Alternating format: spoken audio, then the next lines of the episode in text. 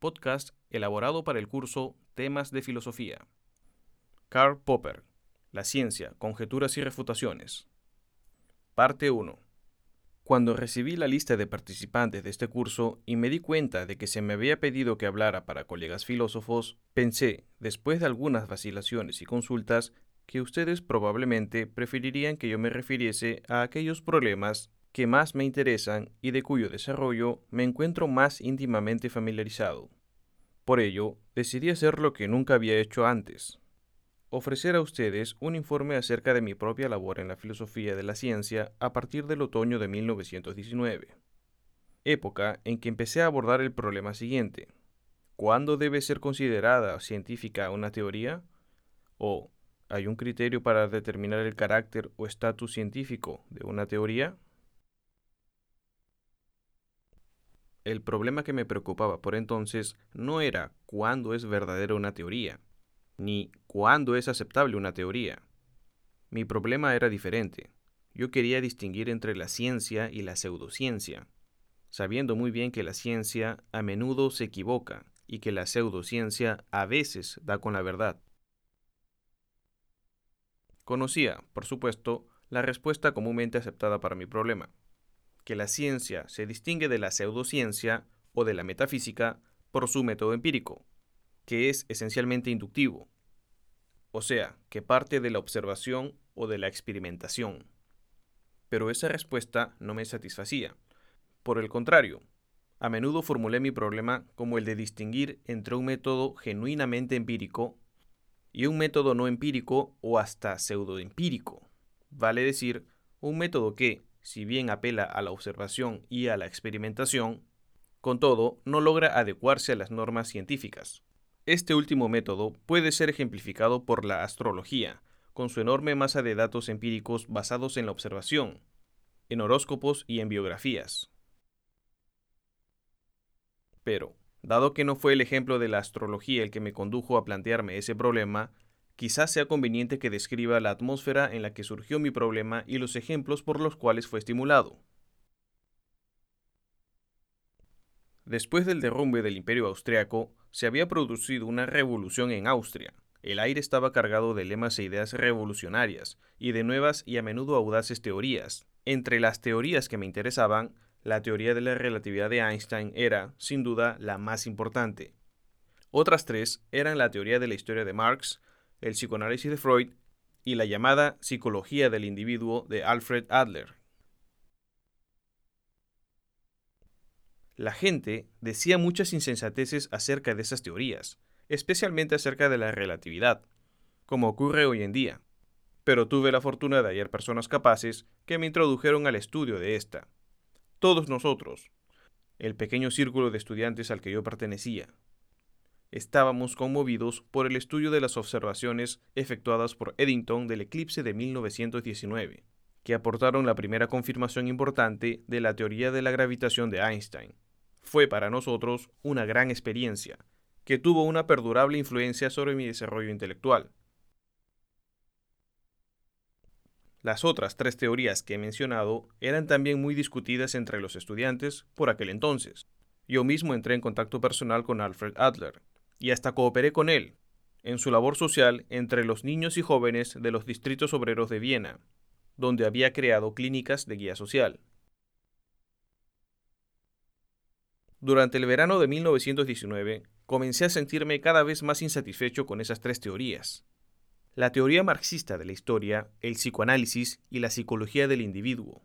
Comencé a sentir dudas acerca de su pretendido carácter científico. Mis dudas tomaron al principio la siguiente forma simple.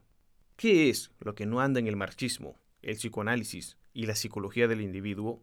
¿Por qué son tan diferentes de las teorías físicas, de la teoría de Newton y especialmente de la teoría de la relatividad? Para aclarar este contraste, debo explicar que pocos de nosotros, por entonces, habríamos dicho que creíamos en la verdad de la teoría einsteiniana de la gravitación. Esto muestra que no eran mis dudas acerca de la verdad de esas otras tres teorías lo que me preocupaba, sino alguna otra cosa. Tampoco consistía en que yo simplemente tuviera la sensación de que la física matemática era más exacta que las teorías de tipo sociológico o psicológico. Así, lo que me preocupaba no era el problema de la verdad, en esta etapa al menos, ni el problema de la exactitud o mensurabilidad. Era más bien el hecho de que yo sentía que esas tres teorías, aunque se presentaban como ciencias, de hecho tenían más elementos en común con los mitos primitivos que con la ciencia, que se asemejaban a la astrología más que a la astronomía.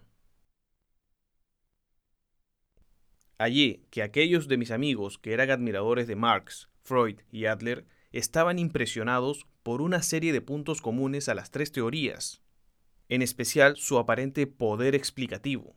Estas teorías parecían poder explicar prácticamente todo lo que sucedía dentro de los campos a los que se referían. El estudio de cualquiera de ellas parecía tener el efecto de una conversión o revelación intelectuales, que abría los ojos a una nueva verdad oculta para los no iniciados. Una vez abiertos los ojos de este modo, se veían ejemplos confirmatorios en todas partes. El mundo estaba lleno de verificaciones de la teoría. Todo lo que ocurría la confirmaba. Así, su verdad parecía manifiesta y los incrédulos eran, sin duda, personas que no querían ver la verdad manifiesta, que se negaban a verla, ya porque estaba en contra de sus intereses de clase, ya a causa de sus represiones aún no analizadas y que exigían a gritos un tratamiento. Me pareció que el elemento más característico de esa situación era la incesante corriente de confirmaciones y observaciones que verificaban las teorías en cuestión, y este aspecto era constantemente destacado por sus adherentes. Un marxista no podía abrir un periódico sin hallar en cada página pruebas confirmatorias de su interpretación de la historia, no solamente en las noticias, sino también en su presentación, que revelaba el sesgo clasista del periódico, y, especialmente, por supuesto, en lo que el periódico no decía. Los analistas freudianos subrayaron que sus teorías eran constantemente verificadas por sus observaciones clínicas. En lo que respecta a Adler, quedé muy impresionado por una experiencia personal. Una vez, en 1919, le informé acerca de un caso que no me parecía particularmente adleriano, pero él no halló dificultad alguna en analizarlo en términos de su teoría de los sentimientos de inferioridad. Aunque ni siquiera había visto al niño, experimenté una sensación un poco chocante y le pregunté cómo podía estar tan seguro. Por mi experiencia de mil casos, respondió, a lo que no pude evitar contestarle, y con este nuevo caso, supongo, su experiencia se basa en mil y un casos. Lo que yo pensaba era que sus anteriores observaciones no podían haber sido mucho mejores que esta nueva, que cada una de ellas, a su vez, había sido interpretada a la luz de experiencias previas y, al mismo tiempo, considerada como una confirmación adicional. ¿Qué es lo que confirman? me pregunté a mí mismo. Solamente que un caso puede ser interpretado a la luz de una teoría. Pero esto significa muy poco, reflexioné pues todo caso concebible puede ser interpretado tanto a la luz de la teoría de Adler como de la de Freud. Puedo ilustrar esto con dos ejemplos diferentes de conductas humanas. La de un hombre que empuja a un niño al agua con la intención de ahogarlo y la de un hombre que sacrifica su vida en un intento de salvar al niño. Cada uno de los dos casos puede ser explicado con igual facilidad por la teoría de Freud y por la de Adler. De acuerdo con Freud, el primer hombre sufrió una represión, por ejemplo, de algún componente de su complejo de Edipo, mientras que el segundo había hecho una sublimación. De acuerdo con Adler, el primer hombre sufría sentimientos de inferioridad, que le provocaban quizás la necesidad de probarse a sí mismo que era capaz de cometer un crimen, y lo mismo el segundo hombre, cuya necesidad era demostrarse a sí mismo que era capaz de rescatar al niño. No puedo imaginar ninguna conducta humana que no pueda ser interpretada en términos de cualquiera de las dos teorías. Era precisamente este hecho, que siempre se adecuaban a los hechos, que siempre eran confirmadas, el que a los ojos de sus admiradores constituía el argumento más fuerte en favor de esas teorías. Comencé a sospechar que esta fuerza aparente era, en realidad, su debilidad, Con la teoría de Einstein, la situación era notablemente diferente. Tomemos un ejemplo típico, la predicción de Einstein justamente confirmada por entonces por los resultados de la expedición de Eddington. La teoría gravitacional de Einstein conducía a la conclusión de que la luz debía sufrir la atracción de los cuerpos de gran masa, como el Sol. precisamente de la misma manera en que son atraídos los cuerpos materiales. Como consecuencia de esto, podía calcularse que la luz de una estrella fija distante, cuya posición aparente es cercana al Sol, llegaría a la Tierra desde una dirección tal que la estrella parecería haberse desplazado un poco con respecto al Sol. En otras palabras, parecería como si las estrellas cercanas al Sol se alejaran un poco de este y una de otra.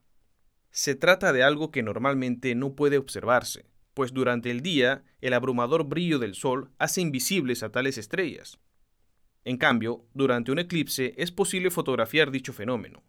Si se fotografía la misma constelación de noche, pueden medirse las distancias sobre las dos fotografías y comprobar si se produce el efecto predicho. Ahora bien, lo impresionante en el caso mencionado es el riesgo implicado en una predicción de ese tipo. Si la observación muestra que el efecto predicho está claramente ausente, entonces la teoría simplemente queda refutada. La teoría es incompatible con ciertos resultados posibles de la observación. Esta situación es muy diferente de la descrita antes, cuando resultaba que las teorías en cuestión eran compatibles con las más divergentes conductas humanas, de modo que era prácticamente imposible describir conducta alguna de la que no pudiera alegarse que es una verificación de esas teorías. Las anteriores consideraciones me llevaron, durante el invierno de 1919 a 1920, a conclusiones que reformularé de la siguiente manera. Primero, es fácil obtener confirmaciones o verificaciones para casi cualquier teoría si son confirmaciones lo que buscamos. Segundo, las confirmaciones solo cuentan si son el resultado de predicciones riesgosas, es decir, si de no basarnos en la teoría en cuestión, habríamos esperado que se produjera un suceso que es incompatible con la teoría, un suceso que refutara la teoría. Tercero, Toda buena teoría científica implica una prohibición. Prohíbe que sucedan ciertas cosas. Cuanto más prohíbe una teoría, tanto mejor es. Cuarto, una teoría que no es refutable por ningún suceso concebible no es científica. La irrefutabilidad no es una virtud de una teoría como se cree a menudo, sino un vicio. Quinto, todo genuino test de una teoría es un invento por desmentirla, por refutarla. La testabilidad equivale a la refutabilidad, pero hay grados de testabilidad. Algunas teorías son más testables, están más expuestas a la refutación que otras, corren más riesgos, por decir así. Sexto, los elementos de juicio confirmatorios no deben ser tomados en cuenta, excepto cuando son el resultado de un genuino test de la teoría, es decir, cuando puede ofrecerse un intento serio, pero infructuoso, de refutar la teoría. En tales casos, hablo de elementos de juicio corroboradores. Séptimo, algunas teorías genuinamente testables, después de hallarse que son falsas, siguen contando con el sostén de sus admiradores. Por ejemplo, introduciendo algún supuesto auxiliar ad hoc, reinterpretando ad hoc la teoría de manera que escape a la refutación. Siempre es posible seguir tal procedimiento, pero este rescata la teoría de la refutación solo al precio de destruir o, al menos, rebajar su estatus científico. Posteriormente, llame a tal operación de rescate un sesgo convencionalista o una estratagema convencionalista es posible resumir todo lo anterior diciendo que el criterio para establecer el estatus científico de una teoría es su refutabilidad o su testabilidad.